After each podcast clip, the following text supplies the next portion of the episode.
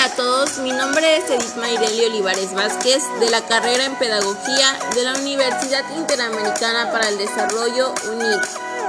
Espero que se encuentren muy bien. Es un gusto para mí saludarlos y darles la bienvenida a mi podcast. El tema del cual hablaremos es acerca del marco jurídico como base para el desarrollo de las políticas educativas en el país. ¿Y cómo es que ha repercutido en el nivel superior y se ha contemplado la equidad de género como parte esencial del desarrollo educativo? Las políticas públicas en materia educativa del país es un derecho para todo ciudadano y juega un valor muy importante para la sociedad mexicana, ya que el principal fin que éste tiene es construir una sociedad y facilitar las interacciones humanas, eliminando las desigualdades de oportunidades que existen dentro de la misma. También tengamos presente que esto ha venido surgiendo desde ya años atrás y se han presentado cambios durante cada generación. Sin el desarrollo del marco normativo no se formarían las funciones educativas, ya sean públicas o privadas, y posteriormente sus servicios y competencias que define el marco jurídico, que se trata de ofrecer al país un nivel de desarrollo propio en educación social y económica. Bien sabemos que dentro de las leyes educativas el cumplimiento de la educación se hizo de forma obligatoria en los niveles básicos de preescolar a nivel superior. Esto con el fin de combatir la desigualdad y el nivel económico del país, para brindar a la humanidad un mejor servicio de calidad.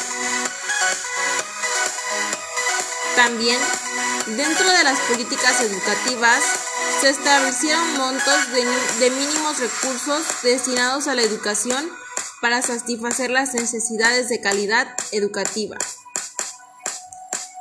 El nivel superior tomó un gran revuelo dentro de las políticas educativas, ya que se volvió en el punto clave para la calidad educativa, ya que es considerada como la base de todo individuo para su futuro, de manera profesional para su formación con competencia y desarrollo. En años pasados se mencionaba la desigualdad educativa ya sea en género y socioeconómica, pero no se le tomaba relevancia. Sin embargo, hoy más que nunca las políticas educativas tienen un papel central y sumamente importante, en donde su desarrollo consta de tres fases, las cuales son diseño, operación y resultados. Vemos que se han sumado nuevos programas con becas que le dan a los jóvenes para poder seguir continuando con sus estudios y también a las escuelas para mejorar sus áreas e instalaciones educativas. Las leyes que respaldan la equidad de género e igualdad humana. Hoy en día vemos más mujeres en ingenierías y otras carreras en las que antes no podían ser partícipes.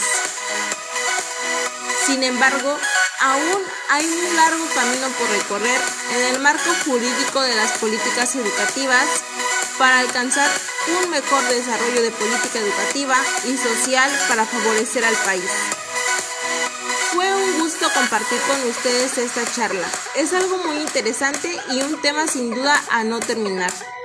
Cada día podemos aprender un poco más. Me despido de ustedes y hasta la próxima.